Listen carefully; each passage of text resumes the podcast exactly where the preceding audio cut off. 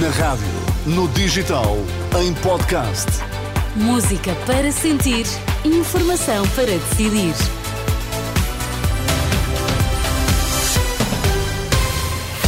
Vamos então às nossas notícias. Bom dia, Vítor Mesquita. O que é que temos em destaque?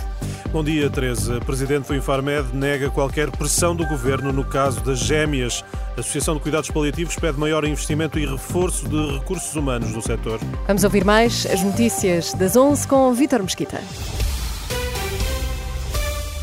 caso das gêmeas luso-brasileiras, o presidente do Infarmed garante que não sofreu pressões do governo para autorizar a administração do medicamento no Hospital de Santa Maria, em Lisboa.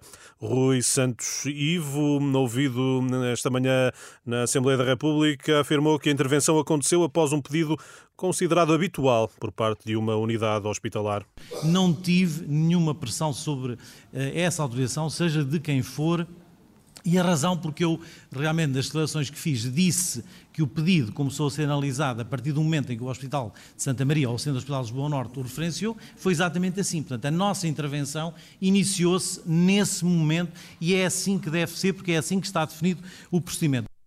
O presidente do Infarmed, Rui Santos Ivo, diz ser natural o facto do Infarmed ter dado a autorização a um sábado. O responsável garante ainda que o medicamento custou menos de 2 milhões de euros. É um tema desenvolvido em rr.pt.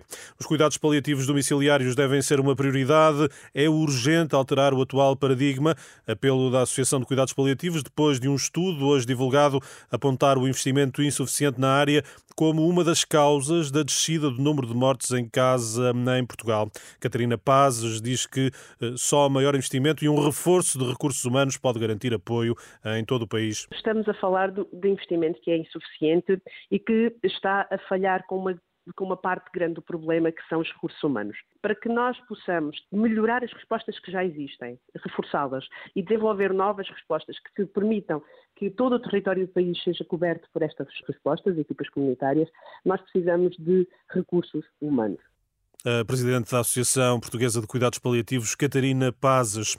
Às 10 da manhã, o tempo médio de espera para doentes urgentes no Hospital Amadora Sintra era de cerca de 16 horas.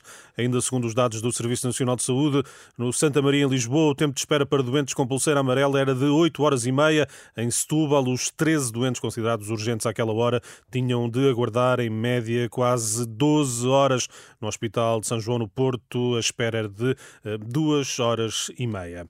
No arranque do segundo período de aulas, pelo menos 14 mil alunos continuam sem professor, a pelo menos uma disciplina, número avançado à Renascença pela porta-voz do movimento Missão Escola Pública.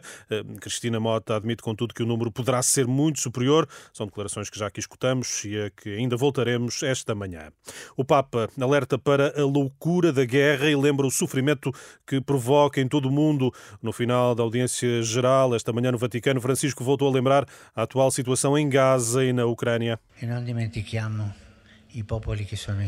Não esqueçamos os povos em guerra. A guerra é uma loucura. A guerra é sempre uma derrota, sempre uma derrota. Rezemos pela gente da Palestina, de Israel, da Ucrânia e de tantos outros sítios onde há guerra. E não esqueçamos os nossos irmãos Rohingya, que são perseguidos. O Papa Francisco, no final da audiência pública semanal, esta manhã no Vaticano. Obrigada, Vitor Mesquita, e voltamos a ouvir-te ao meio-dia. Até, Até já. já.